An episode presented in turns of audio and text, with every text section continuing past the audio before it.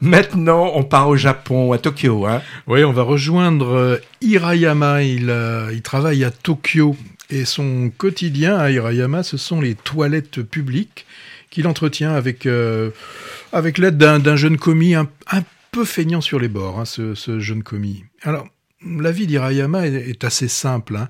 Les jours de travail se suivent, se ressemblent. D'ailleurs, les jours de repos aussi se suivent et se ressemblent. Euh, Hirayama, dans ce film, donc Perfect Days, mène une vie très simple. Euh, elle lui semble satisfaisante, hein, cette vie de, de tous les jours. Hirayama, c'est un contemplatif. Chaque jour, pendant sa pause méridienne, il sort son appareil euh, photo, un, appareil photo argentique, hein, toujours le même, hein, des années 80, de marque Minolta. Et il photographie les arbres, les arbres du parc, où il prend son repas, qu'il amène euh, tous les jours dans son bunto. Et puis chaque semaine, bah, ce qu'il fait, le, samedi, il dépose la pellicule noir et blanc dans le magasin de photos, il récupère les photos de la semaine d'avant, qu'il va classer dans son album. Voilà, c'est la vie d'Hirayama. Alors, bien sûr, on imagine que cet homme a dû avoir un passé certainement plus euh, glorieux, hein. je mets des parenthèses, des, guillemets à, glorieux, certainement quelque chose de plus glorieux que d'entretenir les toilettes publiques. On, se doute qu'il a dû tomber euh, comme ça, certainement à un moment de sa vie, euh, et peut-être finalement, il a, certainement eu un moment, un déclic, et peut-être qu'en en regardant simplement le, reflet des feuilles dans les arbres, avec le, soleil changeant les saisons, il a certainement eu cette révélation en fait d'une vie simple où tous les matins il est heureux de contempler ce qui l'entoure, d'ailleurs que ce soit une journée ensoleillée ou pluvieuse. Hein. Alors l'appareil photo qu'il a, il est, assez vintage. Hirayama, il, conserve les choses, mais des choses simples. Hein. Ces livres, hein, c'est des simples livres de poche. Alors, chez lui, pas de CD, encore moins de streaming. Lui, il est resté au niveau des cassettes. Vous savez, celles qu'on rembobinait parfois avec un crayon. Des cassettes, bah, il les lit sur un vieux magnétophone ou aussi dans, sa voiture, dans sa voiture de, de fonction. Alors, euh, ça peut étonner certains, certains jeunes qui se demandent bien ce que ça peut être que ces appareils un peu compliqués. Il y a une jeune d'ailleurs qui découvre oui, ça. elle découvre vraiment, et je pense que euh, les jeunes spectateurs qui verront le film pour eux aussi, ce sera certainement une découverte. Et puis, alors sur ces cassettes, bien évidemment, euh, les morceaux qu'il écoute sont des morceaux de son passé. Hein. Euh, c'est des morceaux, quand il écoutait, bah, par exemple, Lou Reed euh, et son Perfect Days, qui donne le titre au film et qui fait partie aussi de la bande, la bande originale. alors, chez les chez les Japonais, il y a une notion qui est importante, c'est ce qu'on appelle le bien commun. Et typiquement, les toilettes publiques sont considérées au Japon comme une richesse commune. Euh, donc les, les, Japonais portent de l'intérêt, de, de l'intérêt à leur, à leur toilette. Quand on voit ce film, pas en France, tu veux dire ah, C'est pas du tout la même, c'est pas du tout la même euh, approche. Euh, pour avoir été quelques jours au Japon, il y a vraiment de grosses différences au, au niveau de, de ce que l'on peut appeler l'hygiène intime. Alors, ce film, donc réalisé par euh, Wim Wenders, dans ce film, on sent une influence d'un cinéaste comme Ozu.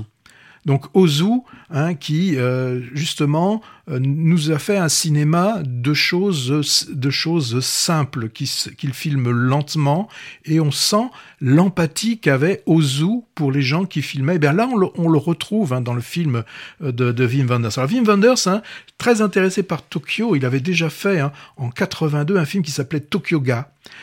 et qui était aussi une référence au cinéma de, de Ozu.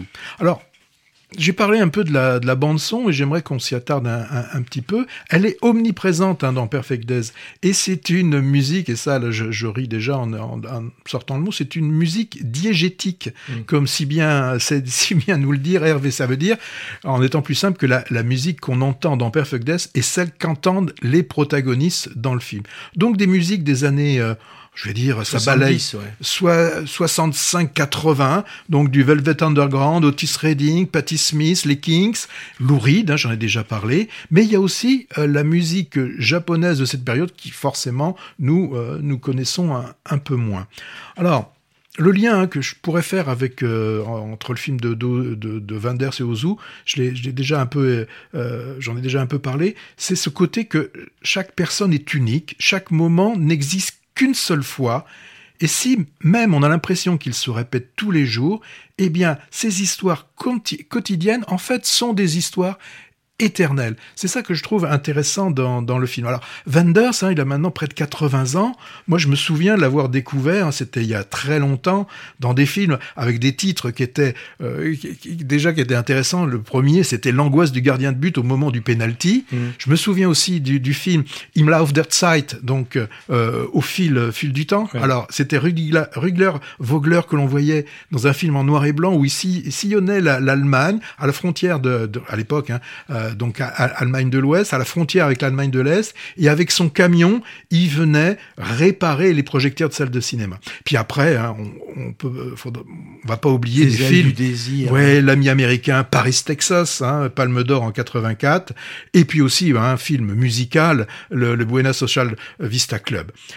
Pour retenir le rôle principal, c'est euh, l'acteur Koji Yashuko qui déjà en 87 avait obtenu un, grand prix, la Palme d'Or pour euh, Langui. Et là, dans le film Perfect Days, il a obtenu le film, euh, il a eu le, prix d'interprétation. Dans Perfect Days, assez contemplatif, beaucoup d'empathie.